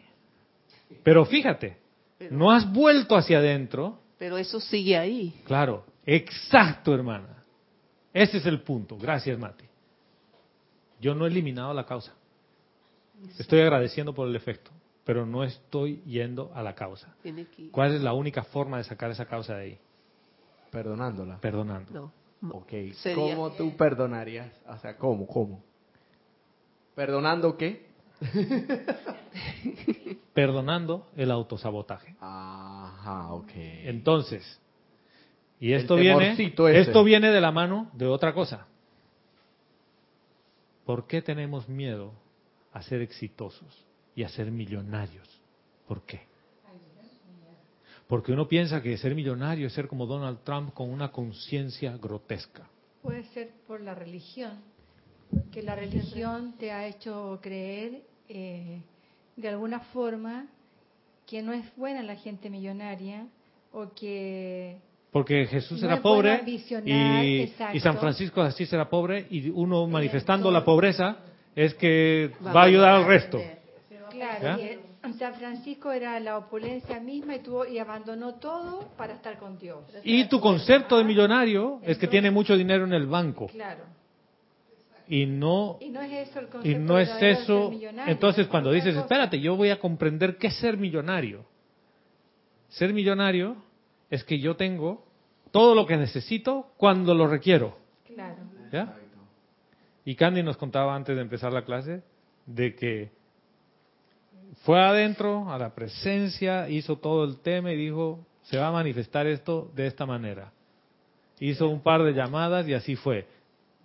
Y después dice, wow, Rapidito. esto ha sido muy rápido. ¿Qué es lo que ha cambiado? ¿Ha cambiado el universo, la persona que le vende los materiales? No, ha Ha, cambiado ella en su interior. ha cambiado ella porque siempre estamos precipitando. ¿Ha cambiado ella? ¿O ha cambiado Su percepción. Eso, Eso, es lo que yo quiero ver. Mira, y. Salomé, vamos a hacer un alto ahí. ¿Cambio yo o cambia como yo percibo las cosas? Como yo percibo. Porque yo en realidad no cambio. ¿Ya? Yo, yo, yo, yo, el, el gran yo soy, no cambio. ¿Tú te imaginas si Dios cambiara cada día? Sería to- se iría todo el orden del universo. No cambia. ¿Qué es lo único que cambia? El mundo de la ilusión, que está sujeto al tiempo y al espacio. La esencia de tu corazón, que no está sujeta ni al tiempo ni al espacio, no cambia. ¿Qué es lo que cambia? Cómo percibo las cosas. Y esto te da, a, por lo menos a mí me ha dado, paz, tranquilidad. Y felicidad. Porque tengo la computadora perfecta, tengo el CPU perfecto, que es lo que necesito cambiarle. Las aplicaciones que uso, porque tenía muchos jueguitos y mucho chat que me distraían todo el tiempo. Y generalmente los jueguitos eran para echarle la culpa a alguien más. Entonces, por ejemplo, en todo lo que nos has contado, es que Una- la muchacha del banco Un paréntesis. me dijo que prácticamente era un hecho que me iban a dar el, mucha- el- el dinero. Entonces, sutilmente estoy responsabilizando a la muchacha del banco Te hablo mentira. por haberme mentido, aunque ella te dijo, perdón señor, yo no sabía de esta nueva regulación. ¿Ya? Eh, Es que es minucioso, hermano, es así de filigrana. Entonces, también ella ¿Cómo se ha perdón. metido? Por supuesto. Y yo perdono, ¿por qué? Y le pido perdón a ella porque le estoy echando la culpa de algo que ella no tiene ninguna culpa, ella está haciendo su trabajo lo Salvo mejor fuera que, la patrona puede. y la dueña del banco la que pudiera tomar Así fuese la dueña del banco. También, porque es, es, es su Porque ella es lo que le da la gana. Es su libre albedrío y es su plata y su ella plata, decide a quién lo se que la presta.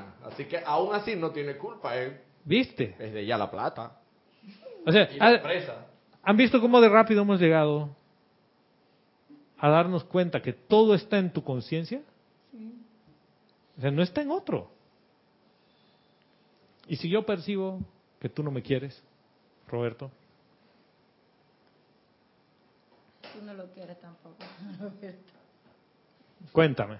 ¿Cómo así? Si tú percibes que Roberto dice, yo hago lo que sea, pero Gonzalo no me quiere.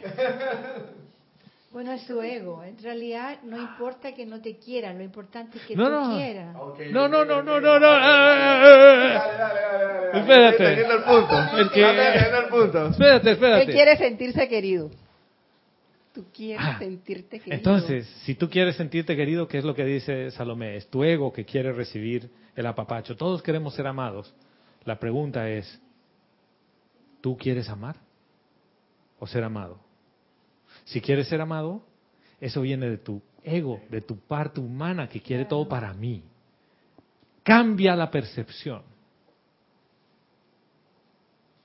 A dar para ver qué pasa. Ajá. Pero ¿Y cómo empiezo a dar? pero ni espérate. para- para- ¿Cómo, pie- cómo empiezo, empiezo a dar? Lo primero que necesito es cambiar ese pensamiento y ese sentimiento que hacen que yo sienta la necesidad de ser apreciado, de ser amado. ¿Cómo cambio eso? Yendo a la esencia de mi corazón y cayendo en la cuenta que yo soy. Y ahí te vas a dar cuenta que si eres amado, porque cuando, cuando uno entra aquí al- a, la luz, al sol, y está ahí adentro, o sea, siente, ¿qué es lo que siente? Amor, emoción, y no necesita a nada, ni a Nada. nadie. Ahora, pongámoslo de otra manera, Salomé. ¿Qué amor es el que importa? ¿A ti qué te imp- ¿Tú quién quieres que te ame de verdad?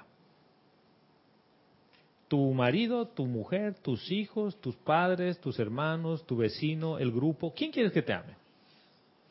Por lo general no quiere que lo ame la pareja, Ya. los padres. O sea, que quieres todo el mundo de la forma que te ame. ¿Ya?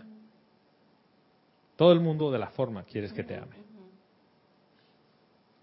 ¿Alguna vez te has preguntado, el único amor que yo quiero es de mi Padre, Dios Padre Madre? Ese es el único amor que es porque Dios es amor. Y ese es el amor que yo quiero. y cuando ahí. tienes ese amor, en realidad tienes todo el amor. Y cuando te das cuenta y dices, este man me pero adora. si yo tengo todo el amor del Padre, Exacto. yo ya lo tengo. Ya me ama. O sea, ya me ama. ¿Por qué me ama? Oye, porque sigo aquí en este mundo de la forma y cada vez que pasa algo extraño y demás cosas y yo le digo, Padre, ¿sabes qué? La cosa anda jodida aquí. Y siempre te da una mano. Exactamente. Dices, tengo hambre y te tiro un guineo por ahí, ¿no? Y dices... y el guineo te lo dio alguien, Claro. ¿ya? Y mira, ¿Eh? Por eso no te falta nada. Entonces, si no te falta nada, Tienes gratitud. sí, ¿por qué tengo rollos de sentir cosas Horrible. desarmoniosas o inarmoniosas. Por, el, por el mucho ego, mucho egoísmo. Porque tengo patrones de pensamiento y sentimiento almacenados que hacen que yo perciba las cosas así. ¿Ya? Ese es todo el punto de esta clase. Cómo percibo yo el universo y cómo yo cambio la percepción del universo. Sí. La cambio mediante la ley del perdón. ¿Y cómo tú sabes que Dios te ama? Bueno, yo lo siento. Lo siento por el- Entonces, si ya tienes ese amor, tú quieres dar ese amor. ¿A cambio de qué? de nada, pero es que siempre tengo todo, o sea, porque me gusta. Yo hago lo que quiero, o sea, hago lo que hago. ¿Y, y me por qué gusta. entonces uno reclama cuando el otro no hace algo por ti? El caso de Roberto, por ejemplo, dice, yo quiero que la novia me ame. Porque en realidad ni él la ama, porque él, él la condiciona. Fíjate, porque acabo de poner un concepto de lo que el amor es. me a- ella me ama, yo te voy a Acabo de poner un no concepto que es una percepción de negocio. ¿No? Tú das amor, yo doy amor. ¿Los dos damos amor? Sí. ¿Cuánto? Diez pesos cada uno. ¿No? Sí. Y cuando tú no des tus diez pesos, yo tampoco. Porque si no, tú me vas a dar diez y yo te voy a cobrar los diez. Ahora, ¿qué ocurre cuando tú amas de verdad a alguien? Y tú amas a tu hermano, a hermana, padre, madre, esposo, esposa, hijo, hija. De verdad. No le pones condiciones. Es incondicional. No, porque es un sentimiento Y, y- inevitable. y es tan incondicional que pueden decirte no te quiero volver a ver más en la vida. Pero ojo, la pregunta que siempre tu, tu ego se hace es, ¿y por qué no me quiere ver más en la vida? ¿Qué habré hecho mal? Es que, o lo otro es, si yo hago todo bien, ¿por qué me quiere, por qué no me quiere ver? ¿Por qué me abandonó? Es tan fácil o tan difícil darse cuenta que se enamoró de algo más y que en realidad no amaba. Es tan difícil. Tal vez no es difícil, pero no se quiere aceptar. Ah, ¿por qué? Porque tengo un patrón de pensamiento y de sentimiento que este tipo de cosas son inaceptables. Claro. ¿Ves? ¿Qué es lo único que necesito hacer para que eso se resuelva y para que yo deje de sentir esa inarmonía? Perdonar. Perdonar. Ese patrón de sentimiento. Perdonarme a mí por por pensar haber- y por haber sentir pensado así. y sentido de esa manera. ¿ya? Y digo, yo perdono todo esto que está causándome dolor innecesario. Pero no acaba ahí.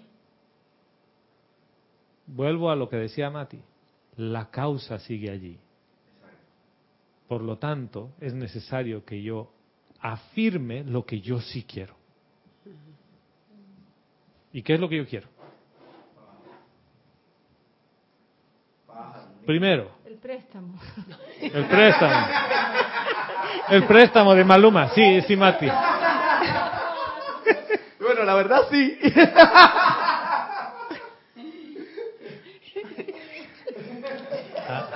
A mí me pasó otra cosa con lo del préstamo, pero bueno. sí, Mati.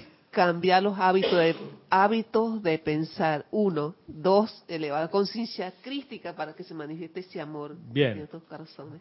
Vamos a ver cómo yo. se eleva la conciencia crística y cómo cambio el hábito. Cambiar hábitos ¿Cómo se forma un hábito? Por repetición, Por de una acción. ¿Y cómo se hace una acción? Por, Por pensamiento y Por sentimiento. y acción. ¿Ya? Y por deseo. Entonces, todo lo que hay manifiesto en el mundo de la forma, todo lo que se ha precipitado y se ha convertido en un hábito en mi vida, Ajá. tiene un origen en cómo yo pienso y siento. Exactamente. Por lo tanto, si hay algo que no me gusta, no me agrada de lo que yo veo, voy a la Fuente. causa, no voy al efecto. Porque muchas veces aplicamos el rayo violeta y la llama violeta sobre el efecto, sobre lo que estoy viendo que no me gusta. Ajá. Yo no me quiero sentir así, cambia este sentimiento, reemplázalo por tu amor. Ajá. Y cinco días más tarde, yo no quiero sentirme así, reemplaza este sentimiento por tu amor. Y ad infinitum, hace 20 años que no me quiero sentir así, que yo transmuto, y transmuto, y no pasa nada. Y la cosa es, ¿pero tú cambiaste el origen de esto? Yo lo veo como Cuando una, una persona está muy gorda y obviamente llegó ahí por sus hábitos. Ah, Por supuesto. Entonces empieza a torturarse, ay que estoy gorda, que estoy fea, que esto, yo quiero cambiar, pero sigue comiendo Todo. igual. Entonces si no cambia sus hábitos, no va a cambiar nada. Hasta que alguien amorosamente le haga ver que hay otras opciones. Porque por lo general cuando tú te metes en una dieta y demás, te dan una receta del préstamo del banco, que es la ilusión. ¿Y cómo, y cómo hacer que ese, ese cambio amoroso que tú dices llegue a ti? Porque tú necesitas cambiarlo. Tú quieres cambiar, que es el punto inicial. Y tú puedes pedirle al universo claramente y decirle, Padre, que se haga tu voluntad, no la mía. ¿Qué es que se haga tu voluntad? Yo quiero que traigas a, a mi mundo, a mi alrededor, gente que me ayude con esto, porque me doy cuenta que solo no puedo. O sea, la importancia y la dependencia del amor de Dios que nosotros ne- necesitamos siempre. Total, total, total. Y porque ese anclaje con Dios está en tu corazón. Y sabes qué? Es, es dejar de ver ese Dios lejano que está allí, que está en la iglesia, que está en el templo, que hay que cantarle y hay que hacerle. No, no, no. Ese es el Dios que está aquí. Es tu amigo diario, seguidito, cercano. Al que a veces le has reclamado cosas. Al que a veces le has echado la culpa por lo que te pasa. A ese. Es decirle, ¿sabes qué? Padre, yo sé que te, te pido perdón por todo esto y ya me has perdonado. Porque yo sé que me amas infinitamente. Y estoy aquí para aprender a, a manifestar el amor que yo soy. ¿Ya? Porque cuando uno dice voy a aprender a amar, es como que tú estás desconociendo y negando tu esencia. Tu esencia es amor. No, yo quiero manifestar lo que yo soy. Yo soy amor. Eso quiero manifestar. Lo que quiero aprender es cómo manifiesto eso. Cómo lo traigo al mundo de la forma. Ajá. Me toca perdonar. ¿Qué implica perdonar? Reconocer que yo estaba haciendo las cosas mal. Esa es la parte más dura de todo este proceso. ¿Para quién? Para tu ego. Porque tu ego te va a decir, pero si he hecho todo bien, y le dices, mi amor, has hecho todo bien con base a los programas de pensamiento y sentimiento que tenías. Has hecho todo bien. Cambiemos tus pensamientos y tus sentimientos y vas a hacerlo mejor. ¿Ven el enfoque cómo de diferente es? Un enfoque es, sí, has hecho todo mal hasta el día de hoy y vas a seguir haciendo las cosas mal porque eres el ego. El otro es, has hecho todo bien porque no se esperaba otro resultado tuyo con esos pensamientos y esos sentimientos. O sea, si tu pensamiento y sentimiento es discordante, ¿qué va a venir a la forma? Amor. No, no va a venir amor. ¿Está teniendo un problema el ego en traer eso a la forma? ¿Es, ¿Es su culpa? Hello. ¿Es culpa del ego? No, porque es el trabajo del ego. O sea, el, el- el ego... el Tú le diste un pensamiento discordante y un sentimiento discordante y lo trajo a la forma. Entonces, ¿qué necesitas mostrarle al ego? Bueno, yo le quito el poder. Es que- no, no le quites el poder, porque es el que te sirve para interactuar aquí. ¿Qué tal si en vez de quitarle el poder, le digo, te voy a dar pensamientos y sentimientos constructivos? ¿Qué es lo que va a traer a la forma? Pensamiento y cons- pensamientos constructivos también. Exacto. O sea, regresa. Va a manifestar algo agradable. ¿Lo ves? Esto empieza con la ley del perdón contigo. Esto empieza con perdonarte que piensas que tu ego es algo que no te va a ayudar. Sí, el ego está en contra tuya hoy, porque lo está. Porque no le interesa ascender ni nada, porque él está limitado por tiempo y espacio y sabe que se acaba esta encarnación y se acaba esa conciencia. Sabe. O sea, es, es así. En tu próxima encarnación vas a tener el bagaje de esta y de las anteriores con una conciencia diferente. Supón que en tu próxima encarnación encarnas en la India. Tu ego va a ser diferente. Con, Claro, porque voy a estar en otro escenario. Exactamente. Entonces es necesario explicarle a tu ego hoy y decirle, mira, estamos juntos. Tú me sirves en este viaje. Pero te he estado dando de comer basura todo este tiempo. Porque los pensamientos y sentimientos que yo pensaba que estaban bien eran tóxicos. Y engordabas. Y te hacías más grande. Y he decidido liberarte. Y para liberarte, te amo. A ti parte que yo pensaba que era desagradable de mí, en realidad todo es agradable y todo es hermoso en mí. Y no me culpo porque yo hice lo mejor que podía y el ego hizo lo mejor que podía con base a lo que tenía a mano para trabajar. Y ahora le voy a dar alimento de verdad. Voy a volverlo vegano, orgánico. Y todo lo que le doy de comer es súper bueno. ¿Qué es lo que va a traer tu ego a la forma? Todo súper bueno. Quiero que me digan, ¿dónde cabe el sentimiento de culpa en todo ese proceso? Desaparece. Desaparece. Porque Ese es el punto. Ese es el punto, Salomé. Ahora sí lo entiendo. Ese es el punto. De que en realidad tú, el ser, el dueño de los vehículos, el dueño del ego, le estás diciendo yo te amo. Y tú trabajabas así porque yo te di cosas tóxicas, porque mi conciencia era tóxica en ese momento. Y hoy decido darte cosas amorosas para que manifiestes. Y el ego dice, por Gracias. fin, gracias Padre que se iluminó.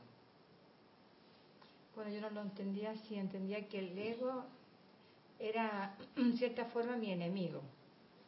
Sí. Porque por ego voy a estar o he estado externamente siempre conectada y no quiero eso. Porque es que no hay ego- nadie en contra tuya. El ego te provoca sufrimiento Sí, y no quiero. pero te provoca sufrimiento porque lo único que conoce es eso. Claro, porque no sabía que el, eh, que el ego podría trabajar a favor mío. ¿Con qué trabaja el ego? ¿Con lo que hay dónde? Con lo que hay en tu conciencia.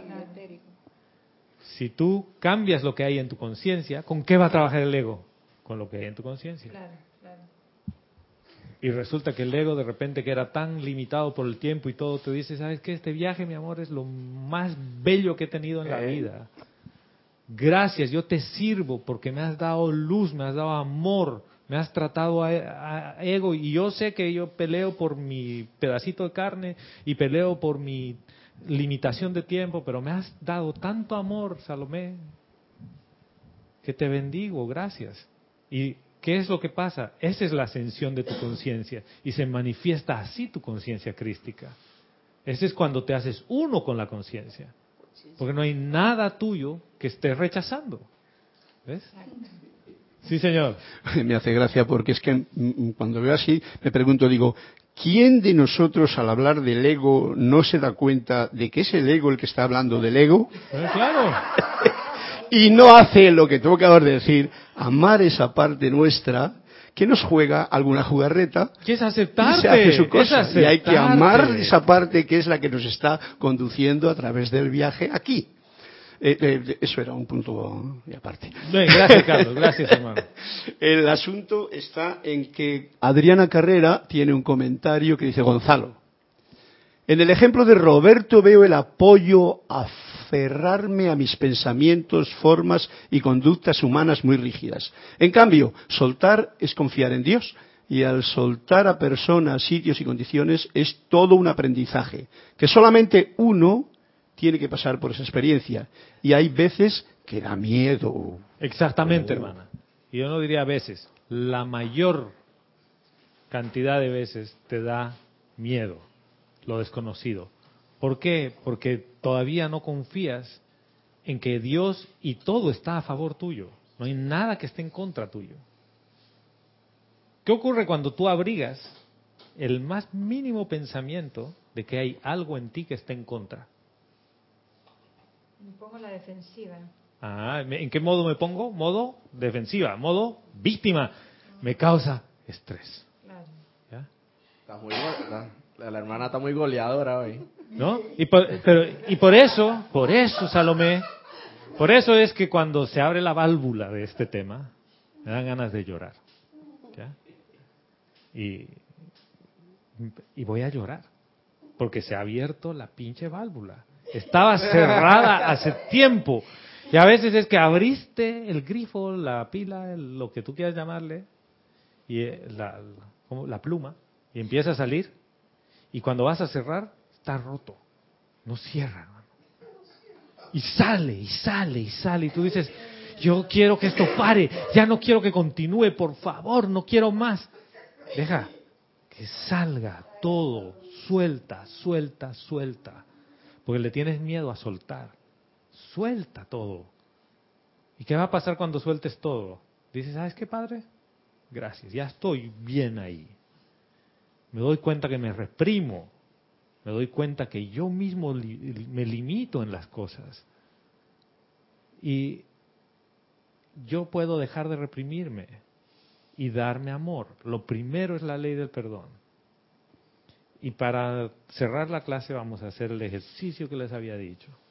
Y les voy a pedir un por un minuto, voy a medir un minuto. Ya saben que me gusta poner cronómetro. Les voy a dar un minuto para que ustedes piensen en alguna situación de ustedes, de aquí hacia el principio de los tiempos, que ha marcado algo. ¿Ya? Puede ser una relación contigo, con algún familiar, eh, lo que sea, con novia, lo que fuere, que te ha afectado, que tú sabes en el fondo, porque cada uno sabe en qué momento eso te ha afectado. Porque ese instante en tu camino ha hecho que te desvíes y de que te defiendas, de que estés a la defensiva, porque tienes miedo que te vuelvan a herir. Entonces, piensa en ese momento nada más. ¿Ya? Busca ese momento en tu conciencia y tú vas a hablar contigo mismo ahí, en este ejercicio de perdón. Y les doy un minuto para que lo hagan.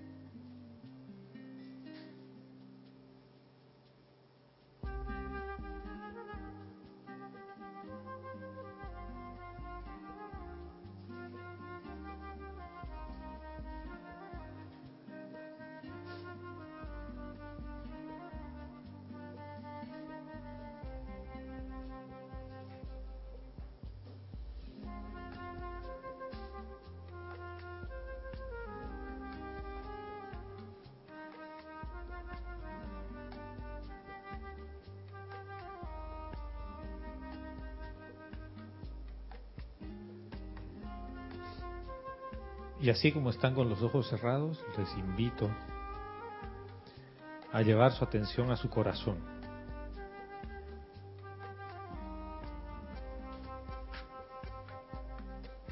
Acepten la invitación de entrar a su centro corazón, sabiendo que ustedes no son el cuerpo físico, sabiendo que no son sus pensamientos ni sus sentimientos. Y para entrar al corazón, le voy a indicar a mi mente que no quiero ningún concepto de Dios, ningún concepto de mí, ningún concepto de pasado ni recuerdo de pasado, ni ninguna idea de futuro. Todo lo que quiero es el presente. El presente que yo soy ahora. La esencia de amor.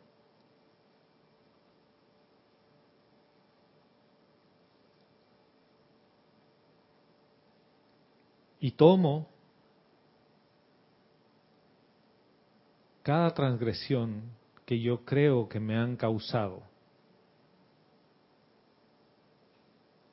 y la pongo en mi conciencia, lista para ser perdonada.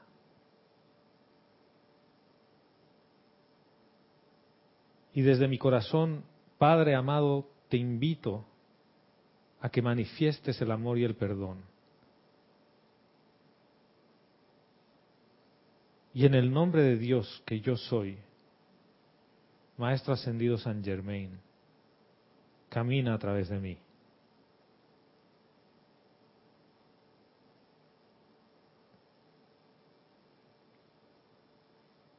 Y tomamos esa situación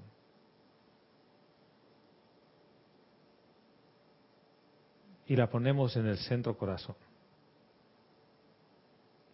Y me digo a mí mismo, tú no hiciste nada mal. Tú hiciste lo mejor que podías en el momento en el que estabas. Nadie te hizo daño y tú no hiciste daño a nadie. Por lo que yo soy, yo soy, yo soy, invocando el amor perdonador de Dios en mi corazón. Y yo soy perdonando toda la energía mal calificada por doquier y reemplazándola por el amor cósmico de los maestros ascendidos por la sabiduría de Dios, por el poder y por la victoria del amor de Dios y la expresión de mi plan divino en la tierra.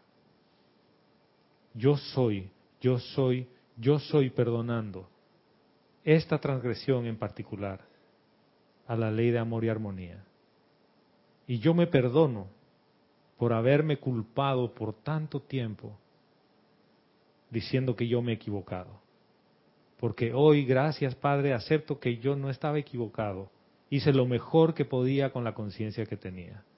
Y te doy gracias por liberarme de esta situación. Y al tiempo que yo libero mi conciencia, libero a todas las personas involucradas en ella. Y les doy mi amor. Mi amor, mi amor. Gracias Padre, porque esto ha sido hecho manifiesto y sostenido por tu gracia hoy.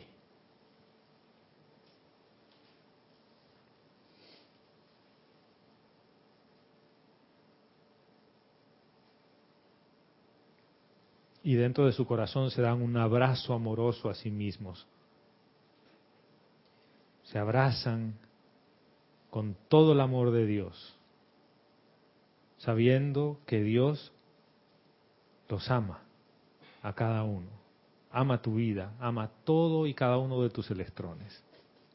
Así como tú amas a cada parte de tu vida y a cada parte de la vida de Dios.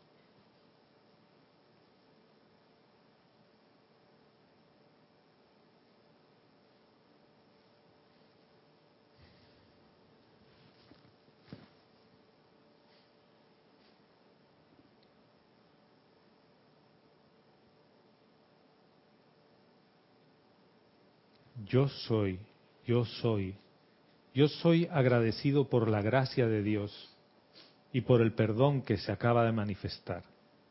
Gracias, Padre amado, porque así es.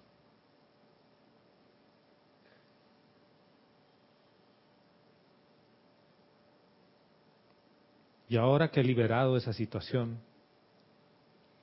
la voy a reemplazar por el amor divino allí donde estaba en mi conciencia esa idea de que alguien me había hecho daño va a ser reemplazada por el amor que siento por esos seres.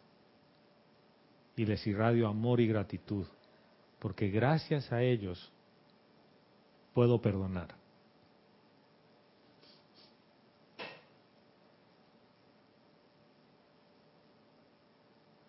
Y tomo una respiración profunda.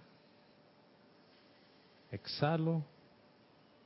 Vuelvo a tomar una respiración profunda, profunda, profunda. Y al exhalar voy liberando todo ese sentimiento que me envuelve. Y vuelvo a inhalar. Y exhalo amor.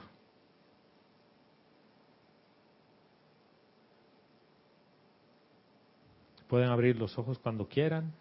Tómense el tiempo que necesiten.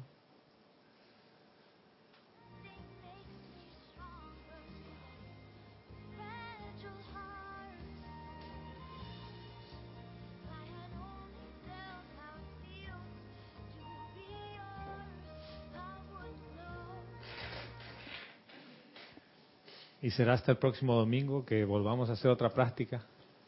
y continuemos con esto. Gracias a todos por su sintonía, por estar y por su amor. Mil bendiciones.